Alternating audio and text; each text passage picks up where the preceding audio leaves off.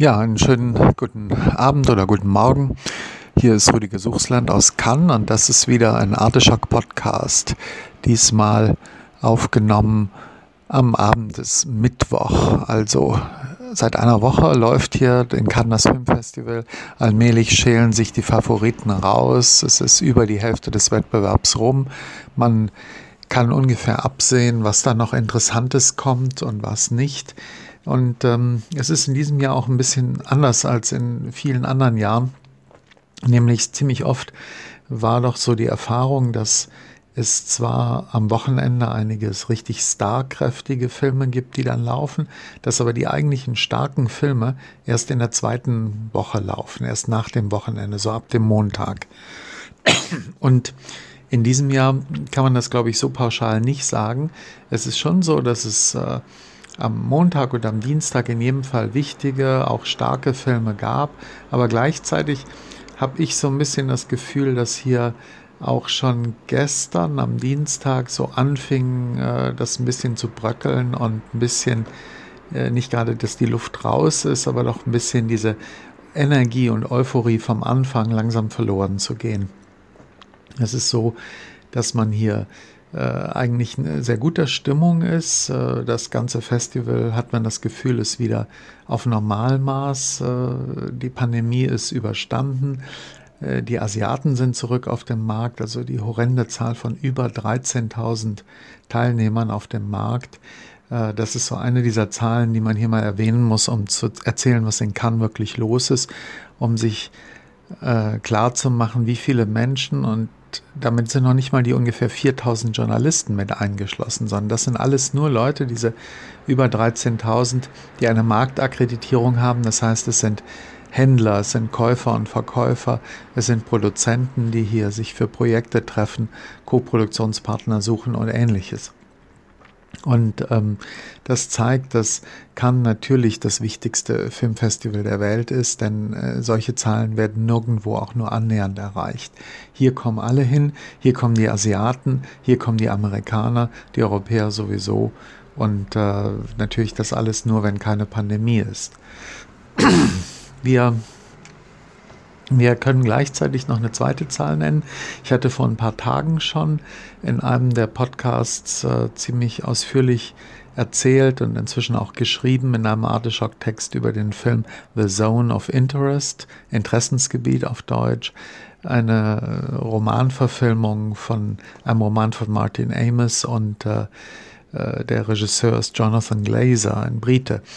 Und dieser Film, der zu den Favoriten gehört, der ohne Frage sehr hoch gehandelt wurde, der bei der Kritik gut ankam, gleichzeitig so für ein bisschen Aufregung in dem Sinn sorgte, dass man auch sagen kann, es gab Leute, die diesen Film ganz furchtbar fanden, es gab Leute, die gesagt haben, sowas schaue ich mir gar nicht an.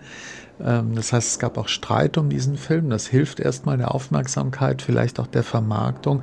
Dieser Film ist also damit einer der Hype-Filme des diesjährigen Cannes Filmfestival Jahrgangs.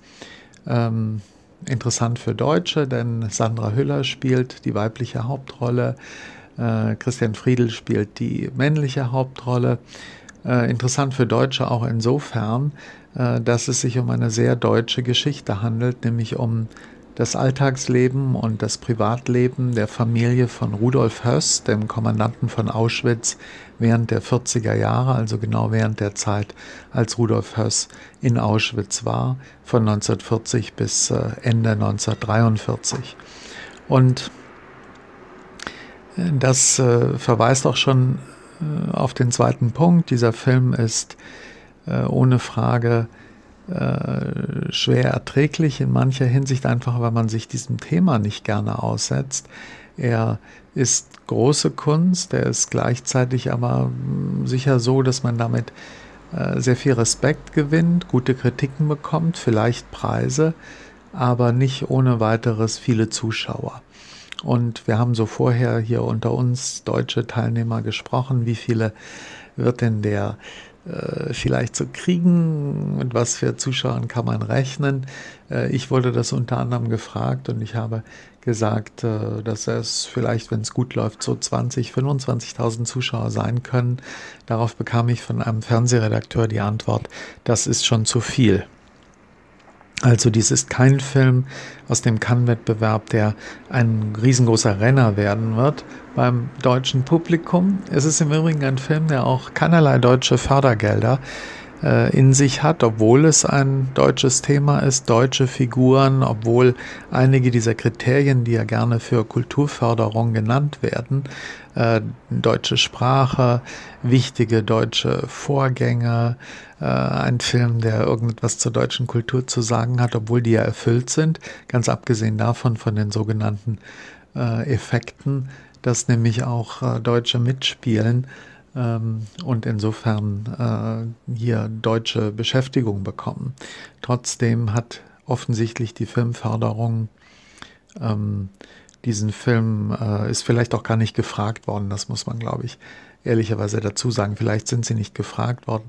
Falls sie gefragt wurden, haben sie äh, gesagt, I better prefer not to, danke, nein, lieber nicht äh, und haben das mit sehr spitzen Fingern angefasst. Als der Film dann rauskam, haben sich alle drum gerissen. Es gab eine ganze Reihe von Verleihern, äh, die gesagt haben, deutsche Verleiher, wir wollen den gerne kaufen. Und äh, gleichzeitig haben sehr viele dann auch ein, zwei Tage später erzählt, no way, der wird nicht verkauft werden, denn die Produktionsfirma verlangt viel zu viel Geld. Die haben keine Ahnung, die machen mit diesen Preisen den Markt kaputt. Es ist nämlich eine riesige Summe aufgerufen worden und tatsächlich hat die dann auch jemand bezahlt, und zwar der äh, sicherlich auch nicht sehr typische deutsche Verleiher Leonine, eine neue Münchner Firma, erst seit ein paar Jahren überhaupt äh, äh, ein Player in der deutschen Filmszene und äh, ohne Frage ein bisschen gar nicht der Hecht im Karpfenteich, sondern eher der Haifisch im Karpfenteich eine Abspaltung von ehemaligen Konstantin-Mitarbeitern mit Börsengeld finanziert, also sicherlich nicht das, was man eine nachhaltig, langsam, solide aufgebaute Firma nennt, sondern eine Firma, die mit ausländischem Geld in Deutschland operiert und sehr viel Geld ausgibt, äh, sehr vielen Leuten Beschäftigung bietet. Ähm, und äh, da muss man mal warten, wie lange das gut geht. Das ist so ein typisches Beispiel. Ich habe auch wieder von jemandem gehört, äh, den schönen Satz, früher oder später wird man Leonine den Stecker ziehen, will sagen, die machen keinen Gewinn, die machen Verluste und das schauen sich die Leute eine Weile an die Geldgeber und dann ist eben Schluss mit lustig. Äh, warten wir mal ab, ob das wirklich so ist. Und wahrscheinlich werden einige Leonine-Mitarbeiter, die das jetzt hören, äh, mir heftig widersprechen. Ich freue mich auf E-Mails, auf Anrufe, auf Antworten irgendeiner Art. Vielleicht bin ich ja einfach nur schlecht informiert. Dann bitte seid so nett und informiert mich besser. Man kann immer noch was dazu lernen, als Filmkritiker sowieso. Ähm, einstweilen jedenfalls ist es äh, ganz klar, dass äh, Leonine auch hier äh, in Cannes jetzt wieder dem Klischee insofern entsprochen hat, als dass die Firma ähm, die einzigen waren, die diesen äh, monströsen und ohne Frage hoch übertriebenen Preis bezahlt haben. Ähm, der Preis liegt nämlich bei 1,4 Millionen Euro. Das muss man sich überlegen. 1,4 Millionen Euro. Das heißt, ähm, wenn dieser Film irgendwann im Kino 700.000 Zuschauer kriegen sollte, dann hat die Firma 2 Euro pro Zuschauer bezahlt. Wenn er 70.000 Zuschauer kriegen sollte, dann haben sie 20 Euro pro Zuschauer bezahlt. Das macht, glaube ich, schon klar, erst recht, wenn wir überlegen, dass äh, äh möglicherweise ich mit meiner Prognose mit 20.000 Zuschauern nicht so schlecht liege. Ähm, das wird sich ja früher oder später dann herausstellen. Das macht, glaube ich, klar, dass es sehr, sehr schwer sein wird für die Firma Leonine, das Geld, was sie bezahlt haben, wieder einzuspielen. Ähm, sie müssten schon Rechte verkaufen in Deutschland für ziemlich viel Geld, die Fernsehrechte. Das werden sie kriegen, ob für ziemlich viel Geld ist noch die Frage.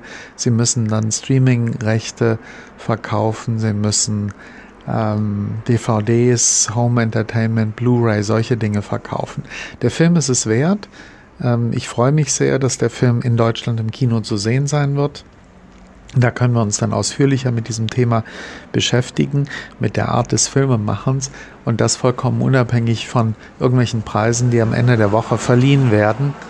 Äh, gleichzeitig möchte man schon gerne mal in die Bücher schauen und sich die Geschäftsmodelle von Firmen anschauen, die dieses Geld bezahlen. Vielleicht gibt es da ja auch Marketing-Genies, die ganz äh, ungeahnte Wege der Finanzierung äh, aufzeigen können und die einem erklären können, warum man sehr wohl dieses Geld und noch viel mehr dann auch wieder hereinbekommt.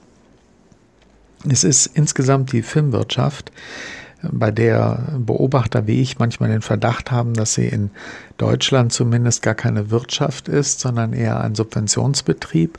Aber diese Filmwirtschaft ist äh, für Außenstehende und auch für Leute, die damit was zu tun haben, insgesamt ein Buch mit sieben Siegeln. Man möchte schon mal wissen, wie verdienen eigentlich Produzenten ihr Geld, wie äh, rechtfertigt die Filmförderung, dass sie ja offiziell eine Wirtschaftsförderung ist, die Darlehen zweckgebundene Darlehen vergibt, also selbstverständlich dieses Geld, was sie vergibt, wiederbekommen muss, die aber de facto über 90 Prozent davon nie wiederbekommt, was jeder weiß, was auch jeder zugibt, was die Förderung in ihren offiziellen Büchern und Publikationen stehen hat. Ähm, wie rechtfertigt man dann, dass man einerseits für Kunst und Kultur Geld ausgibt, aber andererseits natürlich auch Filmförderung für Filme, bei denen niemand, auch die Förderer, nicht behaupten werden, dass es hier irgendwie um Kulturgüter geht. Und wirtschaftlich sind die Sachen, wie gesagt, auch nicht. Ähm, das alles wird etwas deutlicher sicherlich in den nächsten Monaten mal vorzurechnen sein, wenn wir auch bei Arteschock die ganzen Debatten verfolgen und selber führen über die Filmförderung in Deutschland. Denn es gibt ja neue Filmfördergesetze, die von der sogenannten Kulturstaatsministerin äh, in die Wege geleitet werden und sie hat selber dafür schon Vorschläge gemacht. Das alles hat aber mit Cannes eigentlich nicht viel zu tun. Es hat mit Cannes nur insofern zu tun, als dass ähm, man hier natürlich auch die Länder miteinander vergleicht. Und wenn immer die Frage gestellt wird, warum gibt es eigentlich keine deutschen Filme in Cannes oder höchstens mal einen Altmeister wie Wim Wenders, der in diesem Jahr mit zwei Filmen vertreten ist, dann liegt die Antwort nicht immer darin, dass die Leute schlechte Kunst machen oder die Filme nicht gut genug sind für Cannes. Das sind sie. Sie sind nicht gut genug. Aber die Antwort, die eigentliche Antwort ist die, auf die Frage, warum sind sie denn nicht gut genug? Und da muss man dann nicht über Geschmack und über Ausbildung von Filmemachern reden, sondern da muss man über die Finanzierungsmodelle reden und da muss man drüber reden, wer wann überhaupt in die Lage versetzt wird, einen Film zu machen. Insofern haben diese Förderdebatten dann schon wieder eine ganze Menge mit Cannes zu tun. Ähm, aber ich habe ja mit der Bemerkung angefangen, dass wir jetzt hier äh, über die Hälfte des äh, Filmfestivals schon hinter uns haben und dass man langsam so ein bisschen anfängt, nach vorne zu blicken. Ähm, diesen Podcast hört ihr frühestens am Donnerstag und das bedeutet zwei Tage vor dem Samstag der Preisverleihung. Am Samstagabend werden die äh, goldenen und silbernen Palmen verliehen. Bereits am Freitagabend werden die Preise in Enceinte Regard verliehen. Das ist nochmal ein Kapitel für sich. Bei Enceinte Regard ähm, fällt es mir auch schwer, da Prognosen zu treffen, weil es da viel unklarer ist, weil die Filme auch verschiedener sind ähm, und weil weniger große Namen eine Rolle spielen, man insofern auch nicht mit diesen äh, gewissermaßen taktischen und strategischen Überlegungen nach dem Motto, wie funktioniert eine Jury, was wird man in jedem Fall berücksichtigen. Mit solchen Überlegungen kann man da nicht kommen. Bei Saint Regard, da gibt es dann immer so ein paar Filme, die sind so großartig, dass klar ist, an denen kommt man sehr selten vorbei. Das war seinerzeit einer der ersten Filme von dem Schweden Ruben Östlund, der seitdem schon zwei Preise, zwei goldene Palmen auch im Wettbewerb gewonnen hat. Aber davor hat er einmal den Preis in Cannes, ich glaube, es war der Regiepreis oder der beste, der Spezialpreis der Jury, irgendwie sowas. Jedenfalls nicht der Hauptpreis in der Sektion Enceinte Regard äh, gewonnen, Ruben Östlund für den Film Force Majeure, höhere Gewalt auf Deutsch. Ähm, wir können dann eher sagen, es gibt bestimmte Tendenzen bei den, äh, den Preiskandidaten für die goldene und silbernen Palmen.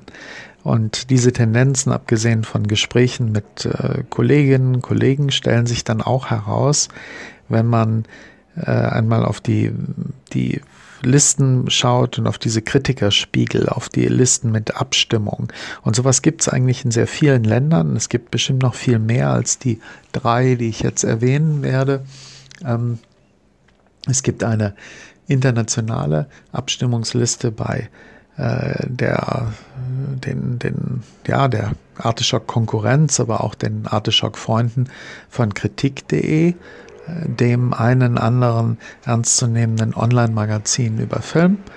Und jetzt nichts gegen die ganzen anderen Online-Magazine über Film, aber sie sind vielleicht insgesamt ein bisschen weniger cinephil und ein bisschen mehr einem Marktdruck ausgesetzt, dem Kritik.de und Artischock äh, nicht ausgesetzt sind. Vielleicht wären wir das gerne, aber da gehen, glaube ich, die Meinungen auch auseinander von den Freunden und Kolleginnen. Ähm, allemal sind wir es nicht. Und ähm, deswegen ähm, kann man, glaube ich, sagen, dass wir eine besondere Kunstausrichtung äh, haben, eine besondere Offenheit gegenüber sehr diversen Filmstilen und uns nicht so sehr ein, einseitig nach dem, was Klicks bringt und was der Markt bringt, wenden. Wobei wir nichts dagegen haben, wenn wir Klicks bekommen. Das ist ja auch ganz klar. Ähm, bei kritik.de sind es vor allem Deutsche, aber nicht nur Deutsche, die mitmachen. Es sind vor allem Jüngere. Und äh, da vergibt man Noten, da vergeben auch die artischer Kollegin Dunja Bialas und ich Noten. Äh, also es ist so ein Punktesystem. Wie immer kann man bei solchen Punkten streiten und äh, sich mehr Differenzierung wünschen oder so. Das tut zumindest ich. Äh, aber das passiert bei diesen Kritikerspiegeln nicht. Es gab lange Zeit einen tollen Kritikerspiegel, der, äh, glaube ich, über 40 Kollegen umfasst hat. Ähm, äh, Todos los der äh, Todos los Criticos natürlich, pardon, ein äh, spanischsprachiger, vor allem von Argentiniern gemachter äh, Kritikerspiegel, den wird es äh, möglicherweise auch wiedergeben, aber äh, zurzeit, obwohl die beiden, die ihn gemacht haben, auch in Cannes sind. Äh, zurzeit gibt es ihn nicht. Warten wir es mal ab, wie das in Zukunft aussieht. Ähm, der hat mir deswegen besonders gefallen. Erstens wegen der ganz vielen Stimmen und zweitens, weil die ähm, eine hohe Differenzierung ermöglicht haben. Da hat man einfach Punkte von 0 bis äh, 10 vergeben, aber man konnte auch Zwischennoten vergeben, also eine, zum Beispiel eine 6,5 und äh, hatte insofern dann äh, 20 Möglichkeiten, die Filme zu differenzieren. Das ist viel mehr, als man noch bei kritik.de und erst recht bei so Kritikerspiegeln bei Screen, dem der britischen Filmzeitschrift, die ein Daily herausgibt, eine tägliche Kann-Zeitschrift Screen Daily, äh, als man sie da hat, oder bei dem französischen Pendant Le Film Français. Da gibt es viel weniger Möglichkeiten zu voten. Je weniger es gibt, umso undifferenzierter wird das Urteil. Und dann kommt es natürlich auch darauf an, wie man abstimmt. Äh, zum Beispiel bei kritik.de äh, ist es so, dass ich das Notenspektrum voll ausreize und dass ich eigentlich die die äh, Punkte, die dann immer so beschrieben werden, ähm, die, der, diese Beschreibung, die nehme ich relativ wörtlich. Äh, wenn da steht lauwarm oder wenn da steht schlecht, äh, dann äh, würde ich diese Punkte dann vergeben, wenn ich auch irgendwelchen Freunden den Film genau mit diesen Worten schildern würde. Und das passiert ja ein paar Mal. Ähm, und Umgekehrt ist outstanding oder herausragend auch nicht immer gleich ein Meisterwerk vor der Filmgeschichte, sondern es sind nur Filme, die aus dem Wettbewerb äh, oder den Wettbewerben und dem Programm in Cannes herausragen und nicht äh, schon ein bisschen mehr noch sind als nur sehr gut. Und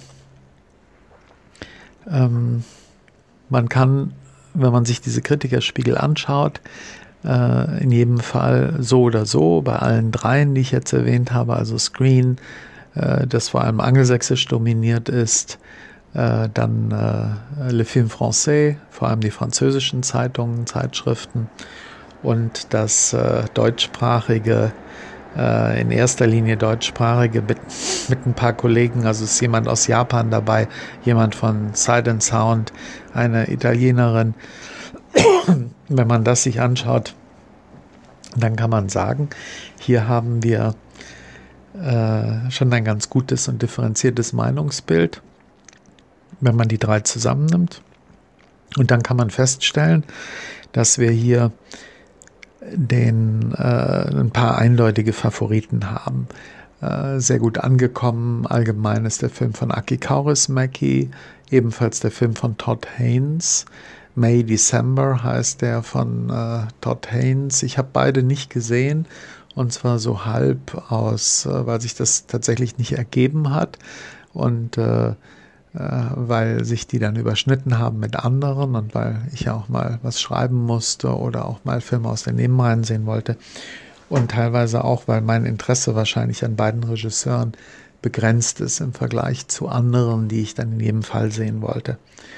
Und äh, das eine oder andere kann man am Wochenende noch nachholen, aber inzwischen weiß ich auch schon, dass sich einige Filme, die ich nachholen wollte, so überschneiden, dass ich nicht dazu kommen werde, alle zu sehen, die ich gerne gesehen hätte. Und auch hier wieder mir genau überlegen muss, äh, welchen sehe ich denn dann und welchen nicht. Leider habe ich auch im Übrigen äh, den neuen Film von Wes Anderson verpasst. Eigentlich äh, hatte ich mir fest vorgenommen, den in jedem Fall gestern zu sehen und äh, zur Not heute, aber das hat beides nicht geklappt. Und deswegen werde ich den zum Beispiel am Wochenende sehen, am Samstag was dann wieder dazu führt, dass in dem Slot ich was anderes nicht sehen kann. So. Ähm, die Filme, die beiden, die habe ich jetzt erwähnt. Bei beiden ist es, glaube ich, sehr unwahrscheinlich, dass äh, Kauris Mackie oder Todd Haynes die goldene Palme bekommen. Und man muss auch sagen, ähm, wenn man hier so auf den Wettbewerb schaut, dann ist ja in dem Wettbewerb vorher schon vor Beginn schon vorgehalten worden, dass es ein Wettbewerb mit vielen alten Männern wäre. Ähm, dagegen muss man natürlich erstmal antworten, äh, dass das wahrscheinlich immer so ist und auch immer so sein muss bei Festivals, die sich ernst nehmen, dass man äh, etwas erfahrenere Kräfte in einen Wettbewerb einlädt. Sonst wird es nämlich ein Nachwuchswettbewerb. Und der Nachwuchs heute äh, mindestens in Deutschland, oft auch anderswo, der ist ja nun schon auch über 30, manchmal über 40. Und äh, deswegen sind natürlich dann die Leute, die nicht mehr Nachwuchs sind, von 50 an aufwärts. Und ähm, ja, es sind mehr Männer, was an der Struktur der Filmbranche liegt. Und äh, die Strukturen verändern sich ja, wie man merkt.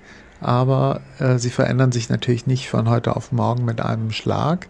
Und hier muss dann nun ein Festival die Entscheidung treffen, äh, wählen wir Filme aus aus solchen äh, gleichstellungspolitischen Gründen. Also achten wir nicht auf Qualität in erster Linie, sondern in erster Linie darauf, dass das Ganze ausgewogen ist oder dass bestimmte Minderheiten und auch Frauen sind in der Filmbranche eine Minderheit, dass die stärker als äh, im Durchschnitt berücksichtigt werden. Dafür gibt es gute Gründe, das so zu machen, aber es gibt eben auch gute Gegenargumente. Und das wichtigste Gegenargument ist ein künstlerisches, das lautet, uns geht es in erster Linie um Qualität. Kann hat genau dieses Argument und kann äh, das Festival begründet seine Auswahl genau damit, dass sie sagen, ihnen geht es um das Künstlerische und nicht um Gleichstellungspolitik. Und auch das ist eine eine für mich sehr nachvollziehbare Argumentation. Ich finde das auch äh, richtiger als das an, die andere Möglichkeit, weil ich tatsächlich, wenn ich auf so ein Festival fahren will, und das ist Aufwand und das ist teuer und da ist auch die Berichterstattung, muss auch äh, gerechtfertigt werden, dass man so viel darüber berichtet gegenüber äh, zum Beispiel euch Hörern und Lesern. Und das kann man, glaube ich, nur, wenn man das durch Künstlerisches rechtfertigen kann. durch einen künstlerischen Rang, durch einen bestimmten Wert, den die Sachen künstlerisch haben. Äh, ich glaube, dass eine politische Begründung nach dem Motto, die Filme sind wichtig, weil hier endlich mal Frauen oder Schwarze oder sonst wer Filme macht, ähm, das reicht nicht aus. Äh, das reicht auch nicht aus. Das äh, sieht man ja, dass das Publikum in Deutschland dann Karten kauft aus einer politischen Sympathie. Man kauft dann vielleicht mal eine Kinokarte, aber man kauft nicht über das Jahr weg immer wieder neue Kinokarten, weil man sagt, äh, die Filme sind wichtig und die Leute muss man fördern, auch wenn vielleicht die Filme nicht so gut sind wie das, was ich mir normalerweise gerne im Kino anschauen würde. Ähm, insofern bildet kann auch mit dieser Offenheit gegenüber der Filmindustrie die Realität viel stärker ab, als es manche anderen Filmfestivals tun. Und auch das, glaube ich, ist gut so. Ähm, Gleichwohl haben wir nicht nur alte Männer, die in diesem Wettbewerb laufen, ähm, sondern wir haben auch äh, Frauen, ältere und jüngere, und wir haben auch jüngere Männer. Ähm, zum Beispiel ist eben Jonathan Glazers Film, der schon erwähnte Zone of Interest, auch einer der Filme, die hier hoch gehandelt werden. Ähm, auch da glaubt man, der wird in jedem Fall einen Preis bekommen. Auch hoch gehandelt wird eine junge Frau aus Frankreich, die heißt äh, Julien Trier. Ähm, nee, Justine Trier, Entschuldigung, Justine Trier. Ähm, das ist die Regisseurin von dem Film, über den ich hier auch schon mal gesprochen habe, Anatomie eines Sturzes, äh, Anatomie d'un chute, ähm, bei dem mir tatsächlich die Fantasie fehlt, äh, mir zu erklären, warum dieser Film mehr als durchschnittlich sein soll und warum dieser Film bei sehr vielen, auch bei sehr geschätzten Kollegen so gut ankommt. Hier scheint es so zu sein, dass ich nochmal nachdenken muss über diesen Film in Ruhe, dass ich ihn mir vielleicht nochmal anschaue und dass ich mir vor allem die einzelnen Kritiken der Kollegen ganz genau durchlesen werde, um vielleicht dann zu verstehen, äh, was ich bisher nicht verstanden habe. Oder vielleicht auch es eben nicht zu verstehen und dann nochmal genauer mich mit diesen Begründungen auseinandersetzen. Der Film wird jedenfalls auch sehr hoch gehandelt. Ähm, und das sind eigentlich so diese vier, die in den Kritikerspiegeln mit am besten abschneiden. Ein Film, von dem ich persönlich glaube, dass er in jedem Fall einen Preis gewinnen wird, der schneidet in vielen Kritikerspiegeln sehr schlecht ab. Es ist zumindest ein extrem durchwachsenes Urteil bei kritik.de und es ist eine der schwächsten Wertungen bei Screen Daily, äh, die Jessica Hausner bekommt und ihr Film ähm, Club Zero. Ähm, den Film habe ich auch an dieser Stelle ja schon kritisiert. Auch ich habe eine ganze Menge dran auszusetzen.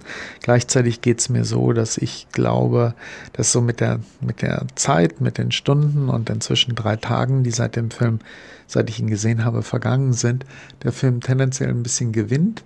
Man denkt über ihn nach und merkt, da ist schon manches daran auch sehr gut, selbst wenn manches daran auch nicht gelungen ist woran ich auch festhalte, dass es nicht gelungen ist und manches daran vielleicht einfach meinem persönlichen Kinogeschmack nicht so entspricht.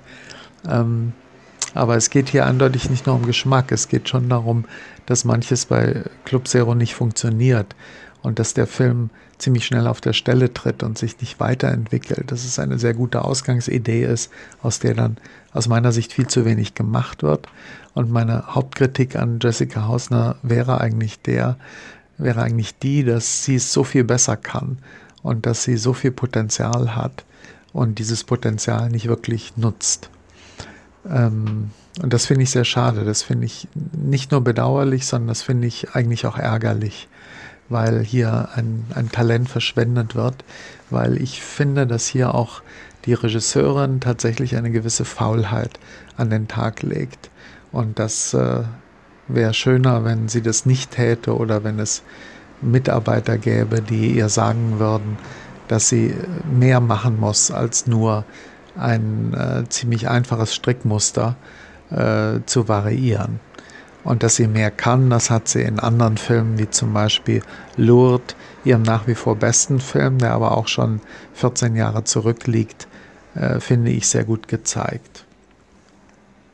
Ähm, nichtsdestotrotz glaube ich, dass Club Zero sowohl für seinen herausragenden Stil, seinen Stilwillen auch, für dieses exzellente Production Design und Kostümdesign, als auch für die Kamera möglicherweise, als auch äh, für die Grundidee äh, und für die Bedeutung seines Themas, nämlich die, die Ess Essensfixiertheit, die wir gerade erleben in Europa, in den Wohlstandsländern Europas.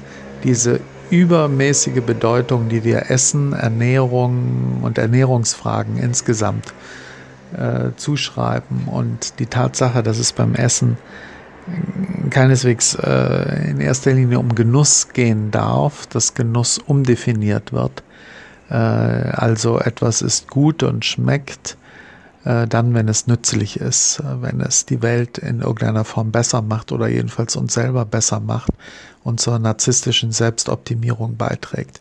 Diese ganzen Tendenzen, die nimmt äh, Jessica Hausner extrem klug auf und Dafür könnte ich mir vorstellen, dass sie an, äh, zu den Preiskandidaten in jedem Fall gehört. Und es wird ihr nicht unbedingt schaden, dass der Jurypräsident Ruben Östlund äh, einen ähnlichen Stil in seinen Filmen bevorzugt und dass beide den gleichen Produzenten haben. Ähm, alles das spielt natürlich auch immer eine Rolle und insofern bin ich ja fast bereit, öffentlich zu wetten, dass es irgendeinen Preis für den Film von Jessica Hausner geben wird. Eine goldene Palme äh, würde ich zwar nicht ausschließen, aber die kann ich mir tatsächlich nur sehr schwer vorstellen.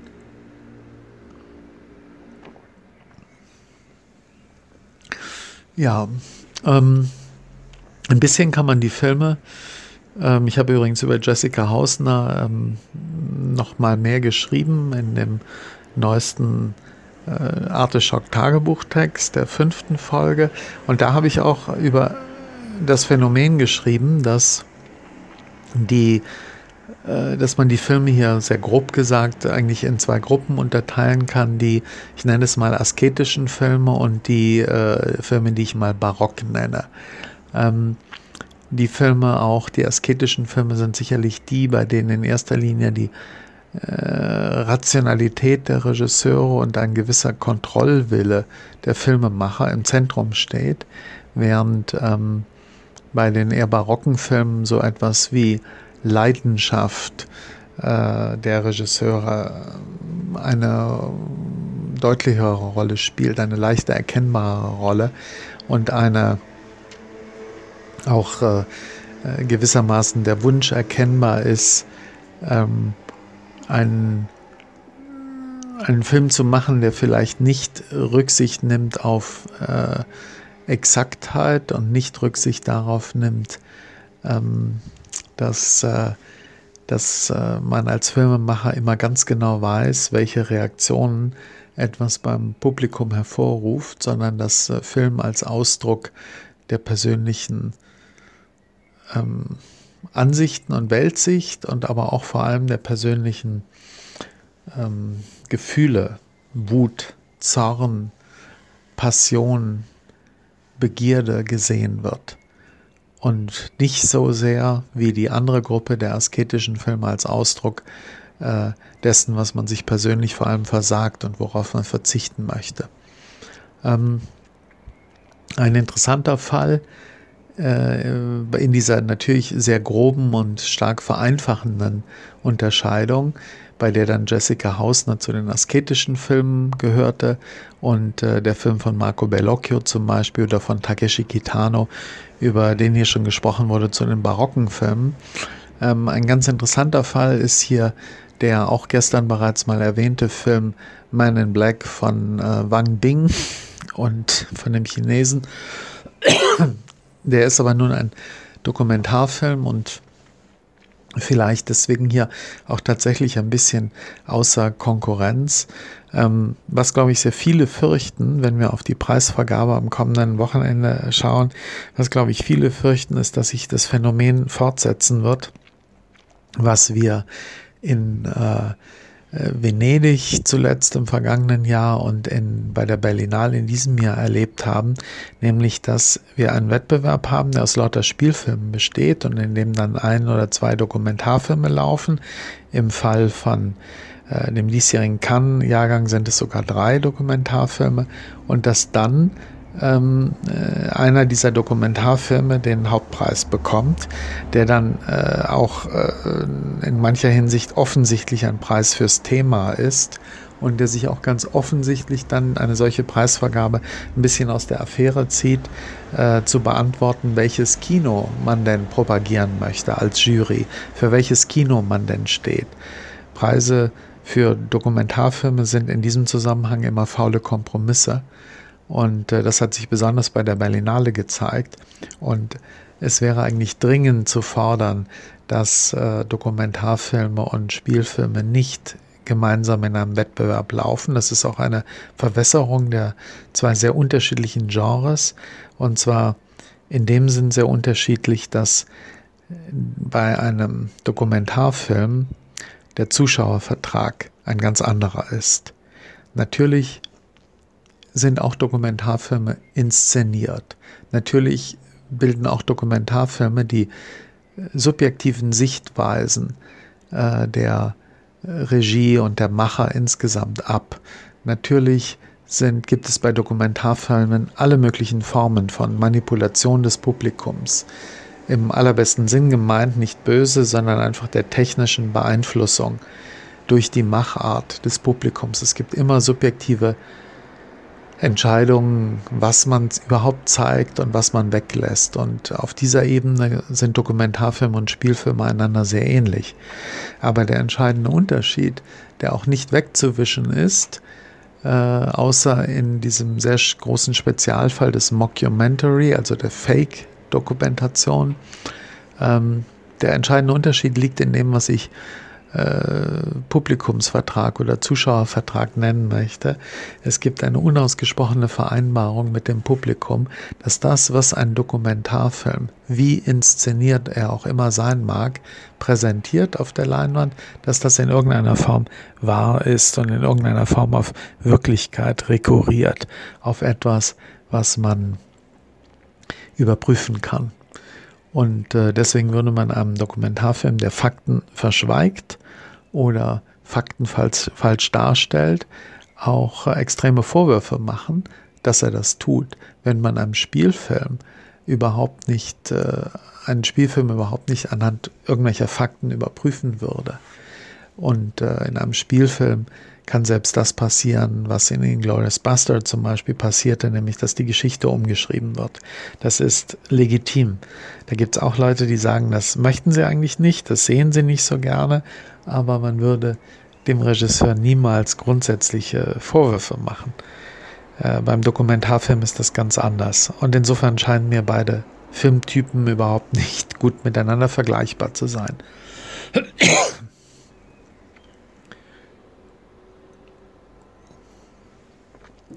So, ähm, schließlich wollte ich noch ähm, erzählen kurz über Filme, die ich heute gesehen habe, am heutigen Mittwoch.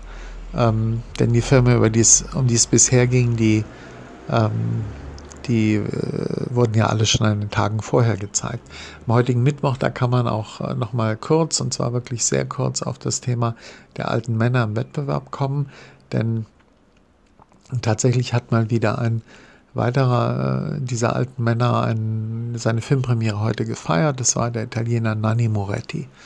Ähm, Nanni Moretti, sehr verdient, ein Filmemacher mit großem Namen, ist aber gleichzeitig dann doch einer dieser Fälle hier, äh, wo ich äh, den großen Verdacht habe und äh, es im Fall von Nanni Moretti auch schon bestätigen kann, dass man die eigentlich besser nicht im Wettbewerb zeigen würde. Ich habe den Verdacht zeigen sollte. Ich habe diesen Verdacht auch bei Wim Wenders und bei Ken Loach, die beide noch laufen werden. Es ist auch interessant, dass die zum großen Teil in das letzte Drittel des Wettbewerbs gepackt wurden, diese alten Männer. Ähm, Marco Bellocchio, auch ein alter Mann, hat gestern bewiesen, dass dieses Klischee aber überhaupt nicht stimmen muss und dass es sich vielleicht auch ganz anders verhält. Und für diejenigen, die den Film gesehen haben, da ging es, glaube ich, sehr vielen auch so, dass auch Aki Kaurismäki das ähnlich bewiesen hat. Da habe ich persönlich auch eher den Verdacht, weil ich mit Kaurismäki allerdings noch nie so wahnsinnig viel anfangen konnte, dass der vielleicht jemand ist, der auch äh, die Wiederholung des Immergleichen äh, praktiziert, der seiner immer gleichen Art Filme zu machen und dass er dann auch ein bisschen über seinen Zenit hinaus ist. Aber äh, das ist nur eine Vermutung, wie gesagt, die ich jetzt nicht durch irgendwelche Fakten beglaubigen kann.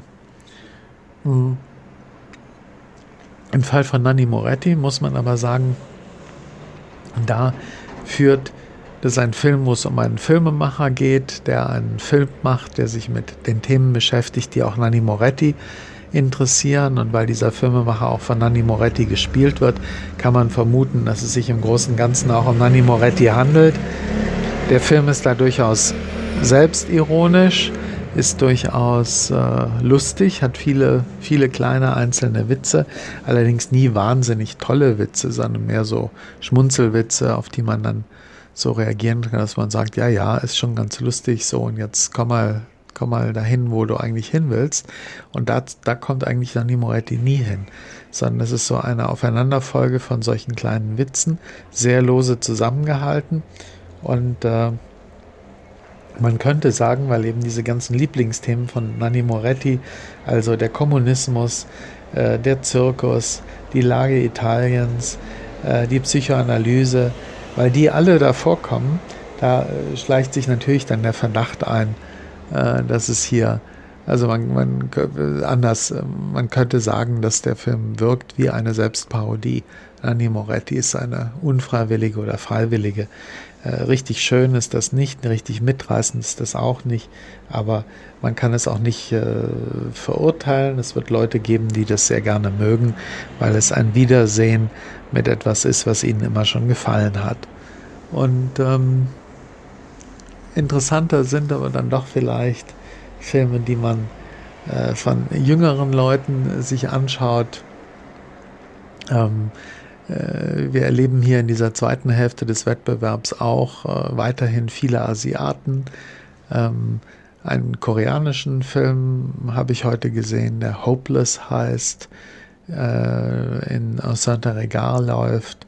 Ähm, den finde ich einen durchschnittlichen Gangsterfilm nicht schlecht, aber auch nicht sehr besonders.